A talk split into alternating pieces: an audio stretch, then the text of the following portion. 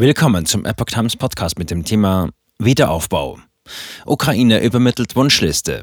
Esken will Vermögensabgabe für Superreiche.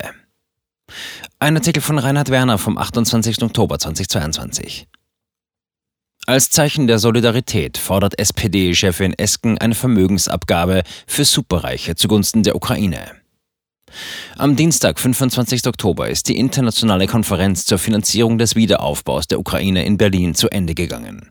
Am Tag darauf hat sich die SPD-Vorsitzende Saskia Esken gegenüber dem Redaktionsnetzwerk Deutschland zu Wort gemeldet. Gegenüber den Zeitungen der Unternehmensgruppe forderte sie die Einführung einer Vermögensabgabe für sogenannte Superreiche. Esken. Vermögensabgabe soll neben Ukraine auch andere Vorhaben finanzieren. Es gebe unter diesen auch Bereitschaft für einen solidarischen Beitrag, äußerte Esken. Neben dem Wiederaufbau der Ukraine soll die solidarische Vermögensabgabe jedoch auch anderen Zwecken dienen. Esken nennt die Finanzierung eines handlungsfähigen solidarischen Staates, der die Gesellschaft in unserem Land zusammenhält. Immerhin, so die SPD-Vorsitzende, bringe der Ukraine-Krieg Menschen und Unternehmen in Europa durch steigende Energie- und Lebensmittelkosten in existenzielle Nöte.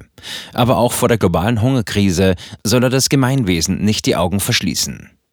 Im Rahmen der Konferenz in Berlin hatte der ukrainische Präsident Volodymyr Zelensky westliche Staaten um Hilfe bei der Deckung des Haushaltsdefizits gebeten.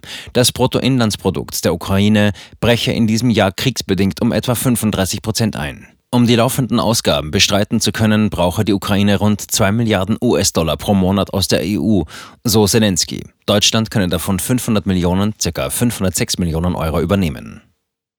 Energieministerium präsentiert Anforderungsliste für bevorstehenden Winter. Einem Bericht der Rheinischen Post zufolge hat auch das Energieministerium in Kiew, Deutschland, eine umfangreiche Wunschliste mit Blick auf den Winter übermittelt. Mit der Nachrichtenagentur Reuters sprach die Co-Vorsitzende der deutsch-ukrainischen Parlamentariergruppe Halina Janczенko über die Details. Demzufolge habe das kriegsgeschüttelte Land unter anderem Bedarf an Geräten für Umspannwerke oder an Nutzfahrzeugen. Zudem benötige man rund 350 Kilometer Kabel, knapp 2600 Stromgeneratoren sowie rund 3250 Heizgeräte und vieles mehr. Auf diese Weise könne sich die Ukraine gegen Kälte und Stromausfälle im kommenden Winter rüsten. Jüngste russische Angriffe gegen die Infrastruktur des Landes hatten Berichten zufolge auch Auswirkungen auf die zivile Versorgung. Bei der Herstellung der benötigten Waren setze man auf deutsche Unternehmen wie Siemens. Diese könnten so ihrer gesellschaftlichen Verantwortung gerecht werden, so Janczenko. Zusätzlich solle jedoch auch der deutsche Staat einen Teil der Kosten tragen. Bartsch will russisches Oligarchenvermögen zum Wiederaufbau der Ukraine nutzen. Der Vorsitzende der Linksfraktion Dietmar Bartsch will gar eine europaweite Beteiligung der Superreichen. Zusätzlich will er jedoch auch Russland dazu bewegen, sich über das von der EU beschlagnahmte angebliche Oligarchenvermögen am Wiederaufbau zu beteiligen. Aus diesem Grund müsse sich die Bundesregierung um Diplomatie bemühen. Zwar müssten Schäden an kritischer Infrastruktur bereits während des Krieges behoben werden, dennoch setze die Bundesregierung falsche Prioritäten. Richtig wäre Friedens, dann Wiederaufbaukonferenz. Moskau ist hier in der Verantwortung. Wer ist eigentlich superreich? Was sie jeweils unter Superreiche verstehen, erläutert Esken und Bartsch in diesem Zusammenhang nicht.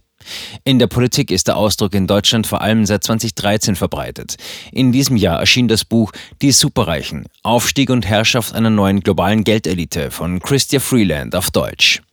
Der englische Originaltitel The Plutocrats galt aufgrund der nationalsozialistischen Vorbelastung des Begriffs nicht als übertragbar. An einer möglichen Grenzziehung hatte sich 2018 der heutige Bundesgesundheitsminister Karl Lauterbach versucht.